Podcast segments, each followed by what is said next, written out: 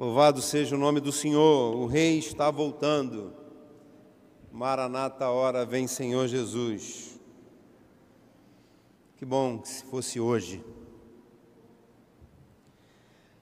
Nós, nesse instante, passamos a informar a igreja que nós estamos tratando da série Restaurados para uma Nova História baseados no livro do Êxodo, capítulo 12 a 14, nos cultos pela manhã.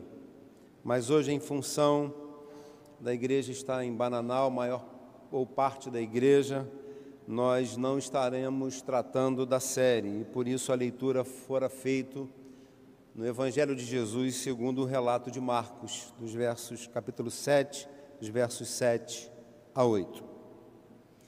Eu quero pensar nesta manhã com os irmãos sobre o seguinte tema: a Igreja de Deus e a religiosidade da sua época. A Igreja de Deus e a religiosidade da sua época. Quando a gente abre a palavra de Deus nos evangelhos, que dão conta de narrar a vida e o ministério de Jesus, nós encontramos ali com muita contundência, com muita frequência, o registro de seitas que eram consideradas seitas judaicas, que eram grupos religiosos, filosóficos e até políticos, que dominavam a religião naquela época. É por isso que quando a gente olha para os evangelhos, você encontra a citação de escribas, fariseus, sacerdotes, saduceus, herodianos, samaritanos, zelotes e publicanos. Todos esses grupos estavam atuando de forma muito contundente na época em que Jesus esteve neste mundo a pregar o amor do seu Pai, o amor de Deus. Vale ressaltar de que escribas e fariseus aparecem nas narrativas dos evangelhos com mais frequência. A gente lê os evangelhos e se depara com a citação de escribas e de fariseus. Todos esses grupos, de uma forma ou de outra, procuravam buscar uma ocasião para acusar Jesus tentando encontrar algum tipo de dolo, algum tipo de, de infração, algum tipo de equívoco na vida de Jesus e do seu ministério. E a gente bem sabe que nem escribas, nem fariseus, nem sacerdotes, nem saduceus, nem herodianos, nem samaritanos, nem zelotes e publicanos jamais encontrou dolo na vida e no ministério de Jesus.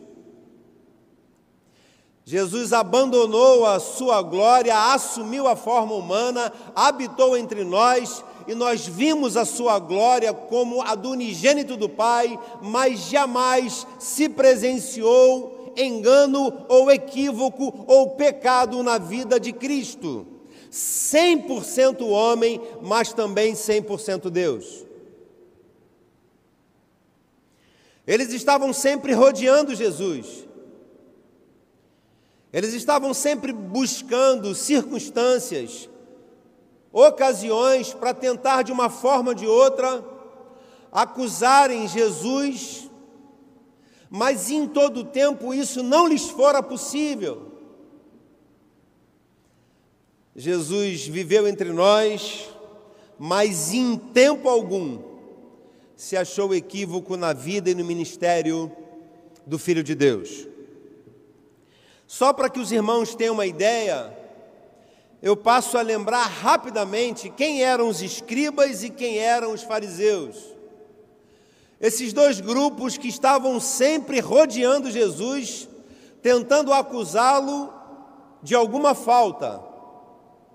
Os escribas, diz a história, que eles monopolizavam a interpretação da lei. Eles não apenas escreviam textos, eles não apenas se encarregavam de registros de dados numéricos, não apenas redigiam leis, não apenas arquivavam informações, mas a função primeira dos escribas era interpretar a lei. Eles também eram os responsáveis pelas regras do culto, da liturgia do culto dentro da sinagoga. Eles tinham a característica de darem o dízimo de todas as coisas.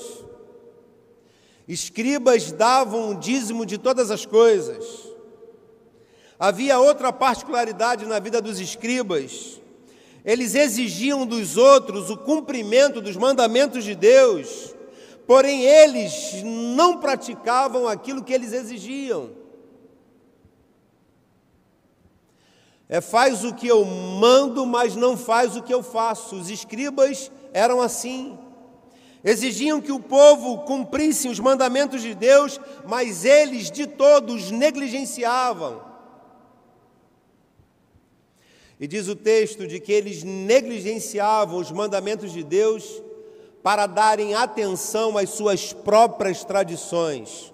Os escribas não apenas produziam, mas guardavam e praticavam as suas tradições. E quem eram os fariseus? Era um grupo extremamente ligado à Torá, composto de judeus, representavam a elite do povo, eram amigos dos escribas é por isso que nos evangelhos, onde há citação de escribas, invariavelmente diz escribas e fariseus. Insultavam Jesus em todo o tempo pelos milagres que Jesus realizava, principalmente aos sábados. Junto com os saduceus, os fariseus acreditavam na redenção apenas da nação judaica. Os fariseus eram essencialmente hipócritas, eram orgulhosos, presunçosos, se achavam sempre mais santos e espirituais do que os outros. É por isso que, quando a gente identifica uma pessoa que se acha mais crente, mais santa, mais consagrada do que o outro, de fato não é, a gente diz: olha, é um fariseu porque esta é uma das características da vida farisaica. É se achar mais santo, mais consagrado, mais espiritual do que o outro. Então, estes dois grupos estavam sempre aparecendo no contexto do ministério de Jesus. O capítulo 7 do Evangelho, segundo o relato de Marcos que nós lemos, nós observamos mais uma vez escribas e fariseus incidindo contra Jesus, acusando Jesus, tentando pegar Cristo em alguma falta. Eles perceberam que os discípulos de Jesus estavam comendo sem lavar as mãos, comiam e bebiam sem lavar as mãos. Aquilo que na tradição de escribas e fariseus era conhecido como ritual da purificação. E isso não tem a ver com higiene, não. Isso tem a ver muito mais como um ato de um rito que obedecia uma tradição. Era o simbolismo da pureza, era o simbolismo daquilo que é puro. E eles viram os discípulos de Jesus comendo e bebendo sem lavar as mãos, rapidamente interrogaram a Cristo. Você sabe que os teus discípulos estão comendo e bebendo sem lavar as mãos. E o Senhor sabe de que isso é um ato de infração a uma tradição. E em resposta a esta pergunta, Jesus se volta para escribas e fariseus e diz o seguinte: Hipócritas, bem falou Isaías a vosso respeito. Este povo honra-me com os lábios, mas o seu coração está longe de mim. conhecendo-lhes a mente e o coração, Jesus se vira para escribas e para fariseus e os chama de hipócritas, afirmando de que os lábios honravam a Jesus, mas o coração estava distante dele. E Jesus ainda diz outra coisa, de que eles estavam sempre guardando a tradição dos homens e tratando os mandamentos de Deus em um segundo plano. Esses religiosos da época, religiosos sem nenhuma espiritualidade, estavam sempre espreitando a vida e o ministério de Jesus. E a pergunta que faço à igreja hoje: Quais são os grupos que estão sempre espreitando a vida da igreja? Quais são os grupos que estão sempre vigiando os passos da igreja? Quais são os grupos de que hoje nós podemos lembrar e que se dizem religiosos, mas com espiritualidade vazia, tentam vigiar o ministério e as ações da igreja. Eu afirmo para os irmãos que eu elenquei aqui algumas coisas que a igreja hoje enfrenta e que não são os fariseus daquela época, não são os escribas daquela época, não são os samaritanos, não são os herodianos, não são os publicanos, não são os saduceus, mas são grupos que se dizem religiosos e que fazem parte da igreja evangélica brasileira. E que, de igual modo, guardam as suas tradições, a despeito de guardar os mandamentos de Deus. E o pastor aqui elencou algumas coisas. Hoje, nós podemos discernir de que aqueles que produzem teologia sem amparo bíblico, sem base bíblica, aqueles que produzem teologia nas suas próprias convicções e filosofias, pode ser considerado um grupo que se levanta contra a igreja. Aqueles que pregam e defendem a teologia liberal, e que olham muitos registros da Sagrada Letra e não conseguem compreender e não conseguem aceitar de que tudo que está aqui, do Gênesis ao Apocalipse, é palavra de Deus revelada a nós, expressão da verdade, da vontade soberana de Deus. Muitos da teologia liberal olham e dizem: Olha, eu não acredito nisso, não acredito naquilo, não acredito na ressurreição de Jesus. Não acredito nesses milagres que estão sendo contados aqui. Grupos de teólogos liberais são sim e podem ser considerados como grupos que vigiam a caminhada e o ministério da igreja. Aqueles que pregam a teologia da prosperidade, daqueles que anunciam de que, olha, se você não tem casa própria, se você não tem um bom carro, se você não tem conta bancária gorda, se você não é próspero em todas as áreas da sua vida, alguma coisa está errado com você. Eles pregam assim.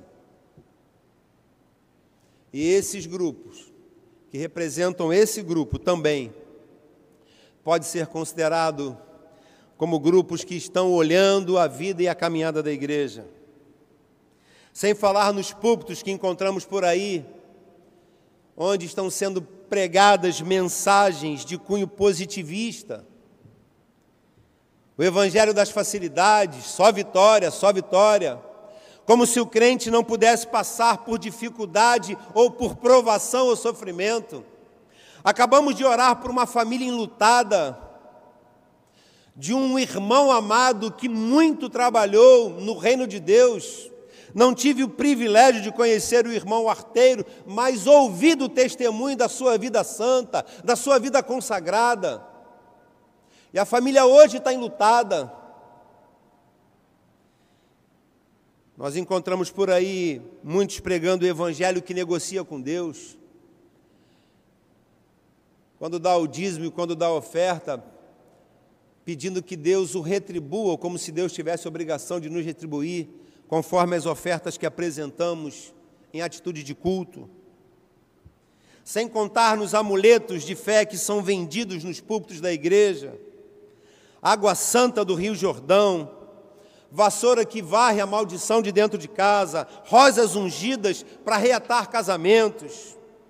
E as liturgias que procuram o bem emocional das pessoas. Olha, estamos cercados de grupos que não são fariseus, não são escribas, mas representam muito bem alguma coisa que fora vivido na época de Jesus e que a sua igreja vive hoje. E diante disso, amados, a pergunta que nos cabe agora é: qual foi a forma que Jesus se comportou diante destes grupos? Porque entendendo e discernindo a forma como Jesus se comportou diante destes grupos, é a forma que a igreja tem que se comportar diante destes grupos da nossa época. Religiosos, mas vazios de espiritualidades, religiosos, mas vazios de Deus, religiosos, mas vazios da palavra, religiosos, mas vazios da graça de Deus. Jesus é o nosso modelo e quando a gente olha o que Jesus fez diante desses grupos, é exatamente isso que a igreja precisa fazer. Então eu afirmo de que Jesus ele foi fiel, em primeiro lugar, à sua vocação. Diante desses grupos que o acusavam, que tramavam armadilhas para acusar o mestre, que tentavam de uma forma ou de outra achar um equívoco na vida, na fala, no ministério de Jesus. Diante desse grupo, em primeiro lugar, Jesus foi fiel à sua vocação de Salvador. Lucas capítulo 19, verso 10 diz assim: Pois o filho do homem veio buscar e salvar o que estava perdido. Jesus parou e censurou em todo o tempo estes que procuravam acusá-lo de alguma coisa.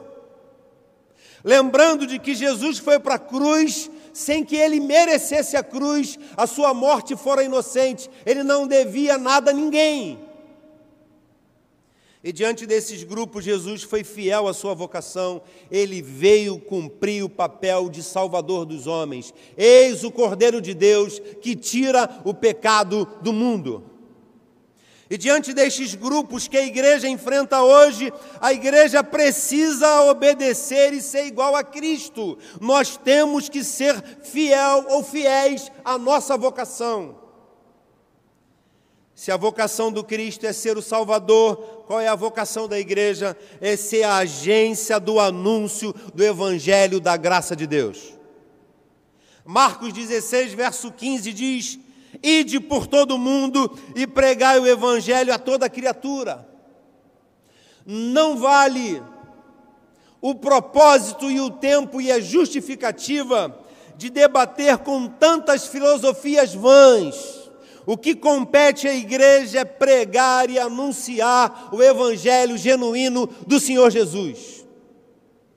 Diante desses grupos, Jesus foi fiel à sua vocação, ele é o Salvador, o esperado das nações. E diante dos grupos contemporâneos que cercam a igreja, a igreja precisa ser fiel à sua vocação, à agência de anúncio do Evangelho da Paz. Esse ministério os anjos anelaram, este ministério os anjos desejaram, e Deus deu concedeu à igreja o privilégio do anúncio do Evangelho. Às vezes eu vejo alguns irmãos se ocupando em redes sociais, discutindo uma série de coisas com grupos que representam tudo isso, aquilo que o pastor disse. Eu julgo ser muito mais importante exercermos a nossa vocação de igreja, que é anunciar o Evangelho de Cristo. O Evangelho de Cristo aponta para Jesus. O Evangelho de Cristo aponta para a graça do Senhor. O Evangelho de Cristo aponta para o cumprimento de tudo aquilo que encontramos nas Sagradas Escrituras. Diante daquele grupo, Jesus foi fiel à sua vocação de Salvador. Diante dos grupos que cercam a vida da igreja hoje, nós precisamos ser fiéis à vocação de agência que anuncia o Evangelho de Deus. Por isso é que nós temos que pregar a tempo e a fora de tempo.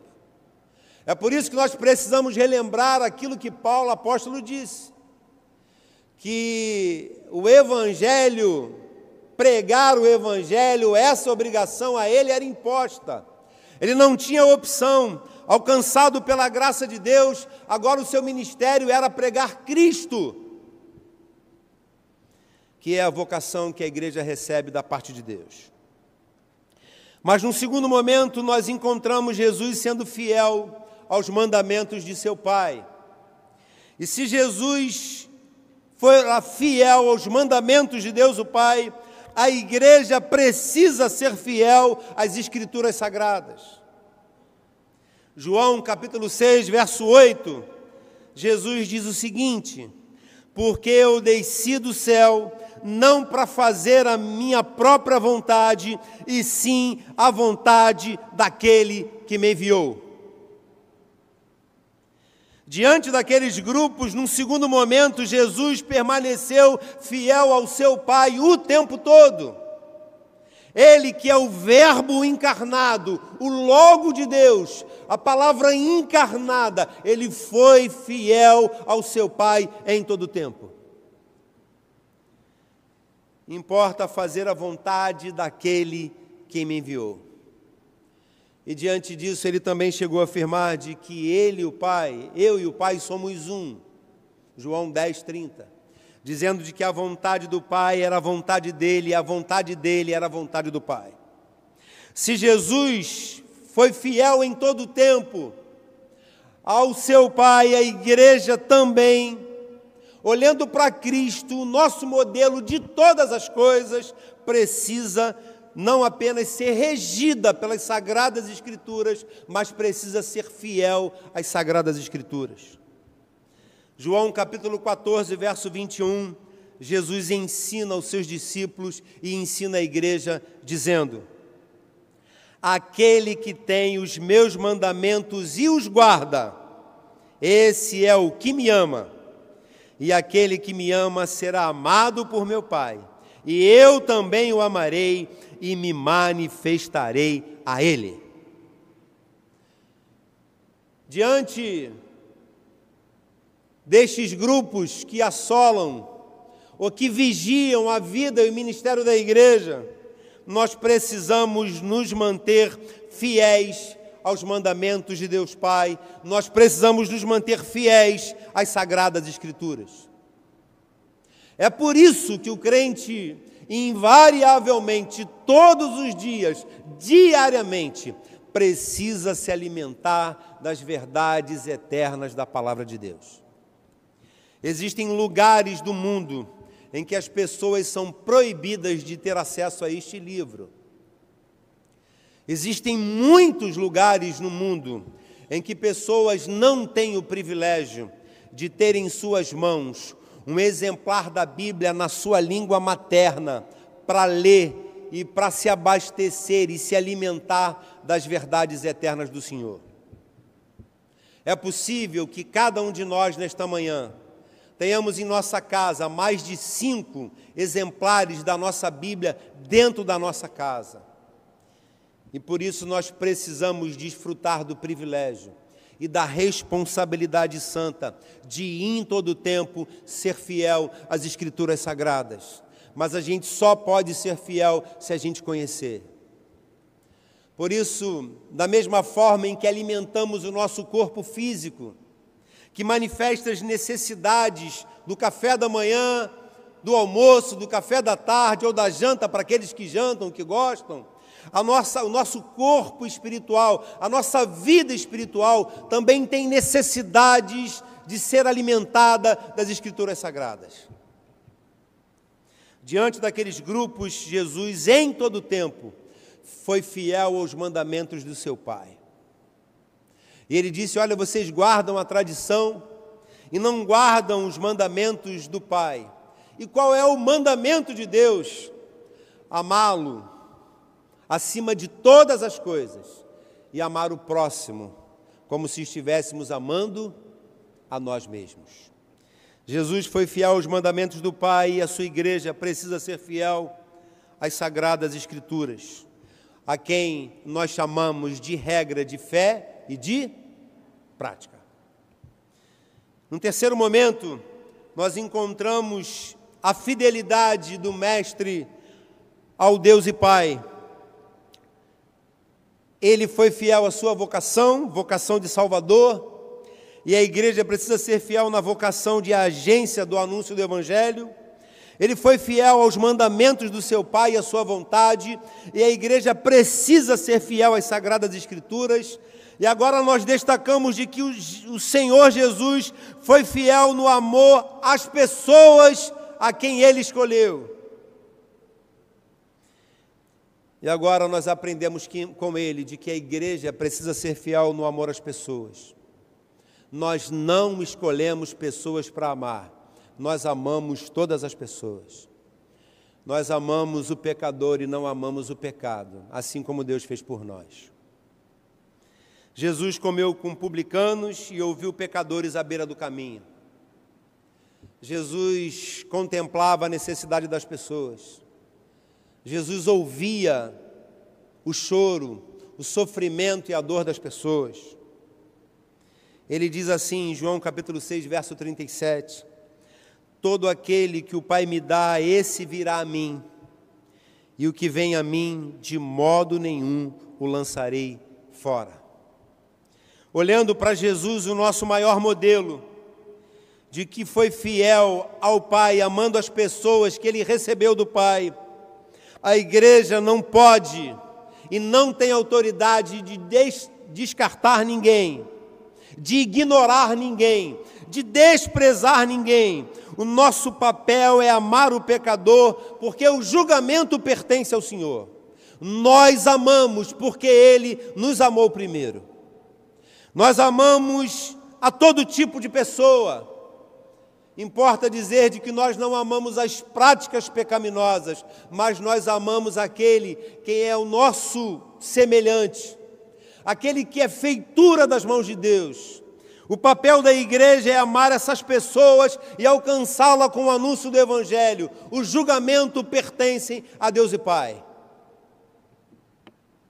Jesus foi fiel no amor a todas as pessoas. Havia muitas pessoas marginalizadas naquela época, discriminadas pela sociedade judaica, discriminadas pela sinagoga, pelos sacerdotes, por aqueles que controlavam a religião judaica e que estavam a serviço do Império Romano. E é por isso que Jesus conversou com uma mulher samaritana, é por isso que Jesus absolveu uma mulher adúltera, ministrando em seu coração perdão, ensinando de que ela deveria mudar de vida. É por isso que Jesus deixou que crianças se aproximassem dele enquanto os discípulos as impediam. É por isso que Jesus pediu para que Zaqueu descesse depressa da árvore, porque convinha estar na casa dele. É por isso que Jesus come com publicanos. É por isso que Jesus para à beira do caminho, atendendo a cegos, aleijados, coxos e toda sorte de doenças. Porque Jesus em todo o tempo amou aqueles a quem o Pai o enviou.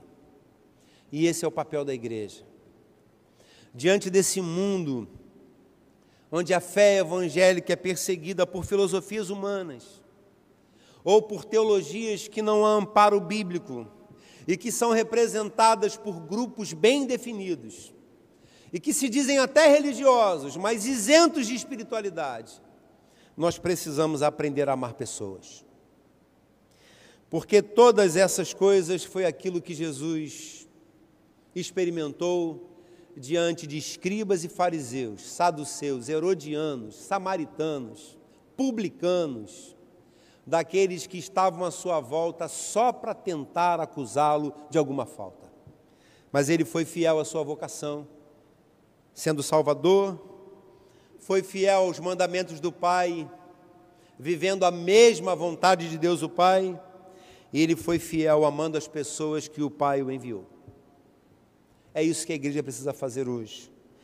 Ao invés de perder tempo com as discussões e teologias que muitas vezes não nos levam a lugar nenhum, precisamos exercer a vocação de agência que anuncia o Evangelho de Deus. Precisamos conhecer e praticar as Escrituras Sagradas. Somos regidos por Deus através da Sua graça e da Sagrada Letra. Ela é a nossa única regra de fé e de prática. E precisamos amar pessoas. Não cabe a nós julgar ninguém. O julgamento pertence ao Senhor. Nós amamos pecadores assim como nós somos, mas não amamos as práticas pecaminosas. Foi isso que Jesus nos ensinou. Foi isso que Jesus deixou claro diante daqueles que dormiam e acordavam pensando em tramar alguma circunstância para acusar Jesus. Não existe possibilidade alguma de sermos acusados, porque nós fomos lavados e remidos pelo sangue do Cordeiro de Deus, que tira o pecado do mundo, e sobre a igreja do Senhor nenhuma condenação há. Mas isso só não pode ser o suficiente. Exerça sua vocação de agência que anuncia Cristo. Faça isso, mas faça isso regido pela palavra de Deus. Conheça e viva as sagradas Escrituras e ame as pessoas que Deus colocou no seu raio de ação, para que, como filho do Senhor, você faça a diferença na vida dela. Que o Senhor nos abençoe que o Senhor nos guarde e que o Senhor nos ensine a ser igreja diante dos religiosos da nossa época.